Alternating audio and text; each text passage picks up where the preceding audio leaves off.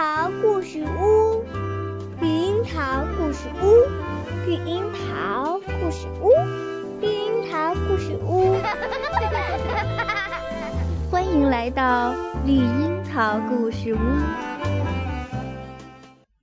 亲爱的小朋友，昨天咱们讲到，丑小鸭还是觉得它要到广阔的世界里去，于是离开了那个院子。可是没有动物愿意做它的朋友，天气也越来越冷了。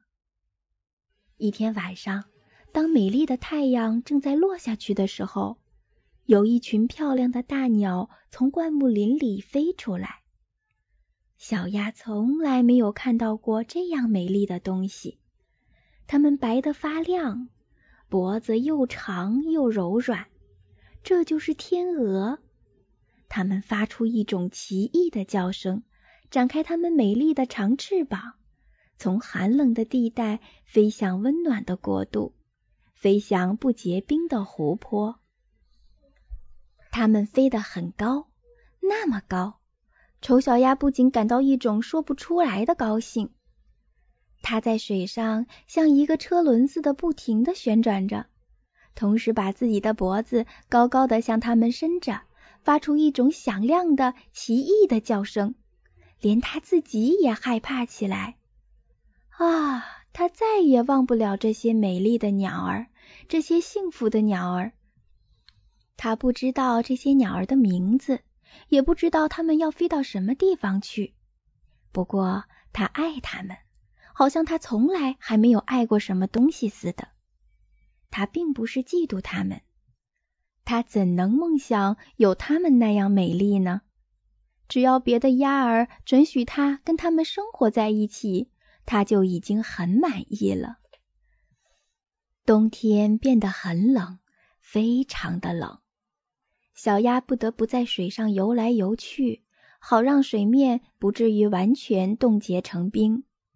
不过，它游动的这个范围一天晚上比一天晚上缩小。水正在结冰，人们可以听到冰块的碎裂声。小鸭只好用它的一双腿不停地游动，免得水完全被风冻住。最后，它终于昏倒了，躺着一动也不动，跟冰块冻结在一起。第二天大清早，有一个种田人经过这儿。他看到了这只小鸭，就走过去，用木头鞋把冰块踩破，然后把它抱回家，送给他的妻子。小鸭这时才渐渐的恢复了知觉。小孩子们都想跟它玩，不过小鸭以为他们想要伤害它，它一害怕就跳到了牛奶盘里去了，把牛奶溅得满屋子都是。女人惊叫起来，拍着双手。这么一来，小鸭就飞到黄油盆里去了，然后就飞进面粉桶里去了，最后才爬出来。小朋友们，你们想想看，现在的小鸭是什么样子呢？女人尖声的叫起来，拿着火钳要打它。小孩子们挤作一团，想抓住它。他们又是笑又是叫。幸好大门是开着的，小鸭便钻进灌木林中新下的雪里面去。它躺在那里，几乎像昏倒了一样。在这个冬天里，小鸭受了很多的苦难。但是如果光讲它所受的苦难，这个故事也就太悲惨了。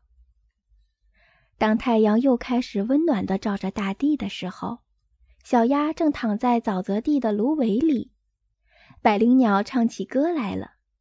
这是一个美丽的春天。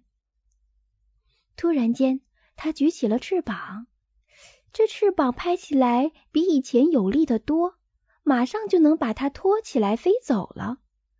它不知不觉的已经飞进了一座大花园，这儿苹果树正开着花。紫丁香散发着香气，它那又长又绿的枝条垂到弯弯曲曲的溪流上。啊，这个花园真的是美极了，充满了春天的气息。三只美丽的白天鹅从树荫里一直游到它面前来，它们轻飘飘地浮在水上，羽毛发出嗖嗖的响声。小鸭一下就认出了这些美丽的动物，于是心里感到一种说不出的难过。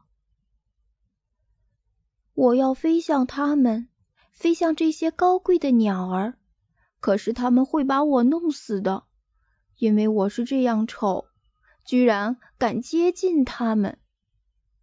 不过这没有什么关系，这比被人们打死、被鸭子咬、被鸡群啄、被看管养鸭场的那个女佣人踢和在冬天受苦都要好得多。于是它飞到水里，向这些美丽的天鹅游去。这些动物看到它，马上就竖起羽毛向它游来。请你们弄死我吧！这只可怜的小鸭说。它把头低低的垂到水上，只等着一死。但是他在这清亮的水上看到了什么呢？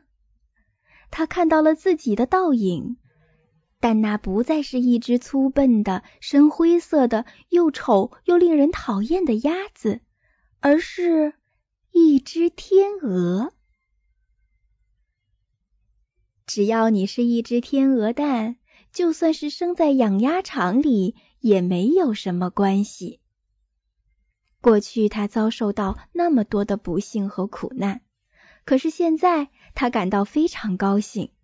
许多大天鹅在他周围游泳，用嘴来亲他。花园里来了几个小孩子，他们向水上抛来许多面包片和麦粒。最小的那个孩子喊道。你们看，那只新来的天鹅！别的孩子也兴高采烈的叫起来：“是的，是的，又来了一只新的天鹅！”于是他们拍着手跳起舞来，向他们的爸爸和妈妈跑去。他们把更多的面包和蛋糕向水里抛去，同时他们都说：“这新来的一只是最美的，那么年轻，那么好看。”那些老天鹅不禁在他面前低下头来，他感到非常难为情。他把头藏到翅膀里面，不知道怎么办才好。他感到太幸福了，但他一点儿也不骄傲，因为一颗好的心是永远不会骄傲的。他想起他曾经怎样被人迫害和讥笑过。而现在，他却听到大家说他是美丽的鸟中最美丽的一只。紫丁香在他面前把枝条垂到水里去，太阳照得很温暖，很愉快。它竖起羽毛，伸出它细长的脖子，从内心发出一个快乐的声音。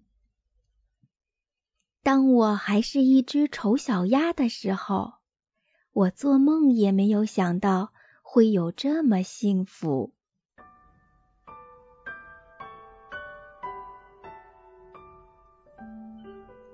好了，亲爱的孩子，丑小鸭的故事就讲完了，你们喜欢吗？晚安，祝你有一个好梦。